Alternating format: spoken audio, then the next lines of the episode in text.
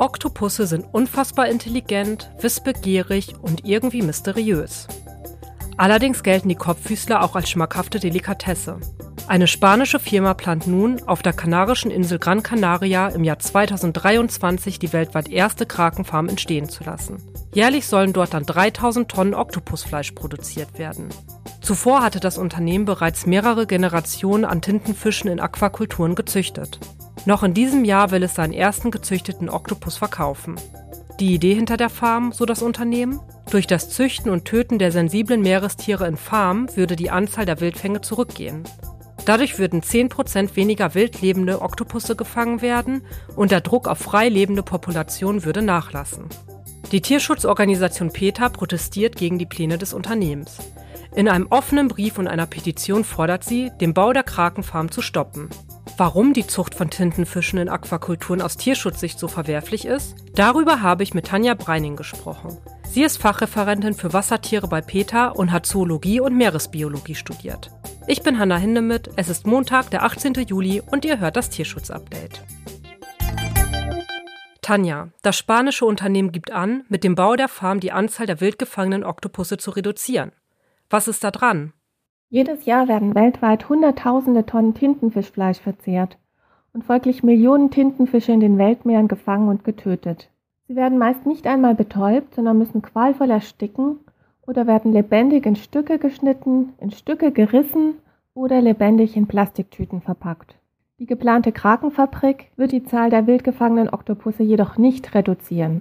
Es gibt wissenschaftliche Studien, die zeigen, dass Aquakulturen den Wildfang nicht ersetzen, sondern ergänzen. Die Krakenfarm könnte sogar dazu führen, dass die Nachfrage an Krakenfleisch noch weiter steigt. Außerdem würde diese Krakenaquakultur auch die Überfischung der Meere vorantreiben, denn Kraken müssen mit zwei bis drei Kilogramm Fischfleisch gefüttert werden, um es in ein Kilogramm Körpergewicht umzusetzen, sodass alleine für die Ernährung der gezüchteten Kraken Hunderttausende Fische gefangen und getötet werden müssten. Oktopusse gelten ja als besonders intelligent. Welche Eigenschaften zeichnen die Tiere denn aus? Kraken sind als Genies der Meere bekannt und gelten als die intelligentesten Wirbellosen im Tierreich. Oktopusse können knifflige Probleme lösen, wie Gläser aufschrauben, um an Beute zu gelangen, können sich in Sekundenschnelle farblich an den Untergrund anpassen, um sich vor Feinden zu schützen, und es gelingt ihnen immer wieder von Schiffen und aus Aquarien zu flüchten. Sie schmücken und dekorieren ihre Höhleneingänge und schützen sich mit Kokosnussschalen vor Angriffen, kooperieren bei der gemeinsamen Jagd mit anderen Tieren, zum Beispiel mit dem Zackenbarsch, und sie freunden sich manchmal auch mit Menschen an. Oktopusse haben, wie wir Menschen auch, ganz unterschiedliche Persönlichkeiten. Manche sind sehr neugierig und schwimmen auf TaucherInnen zu, andere sind eher ängstlich und verstecken sich.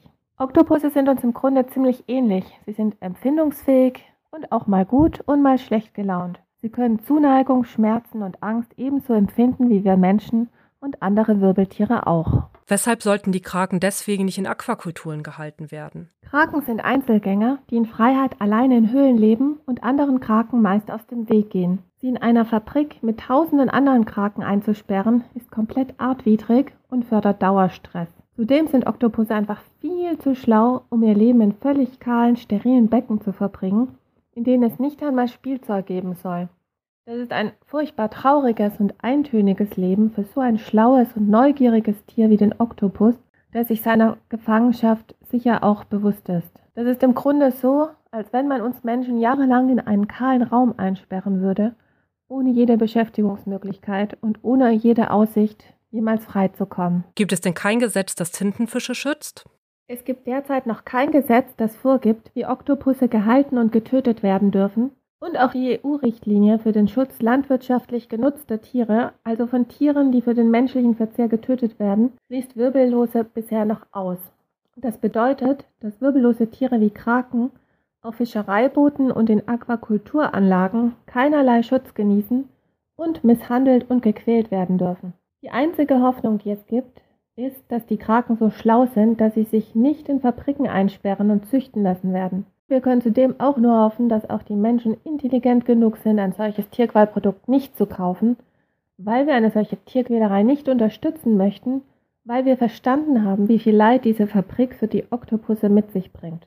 Niemand braucht Krakenfleisch essen, um zu überleben. Und außerdem gab es auch noch nie so viele leckere vegane Alternativen wie heute. Es gibt auch bereits vegane Tintenfischringe, sodass wirklich kein Oktopus für unsere Ernährung sterben muss und auch kein anderes Tier.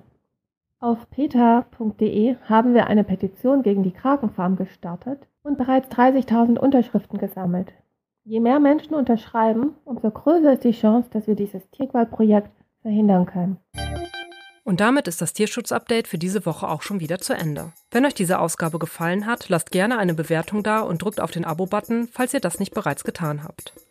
Wenn ihr auch nächste Woche in Sachen Tierschutz up-to-date sein wollt, dann schaltet auch am kommenden Montag wieder ein. Da erwartet euch nämlich eine neue Folge. Ich danke euch fürs Zuhören und wünsche euch eine tierisch erfolgreiche Woche.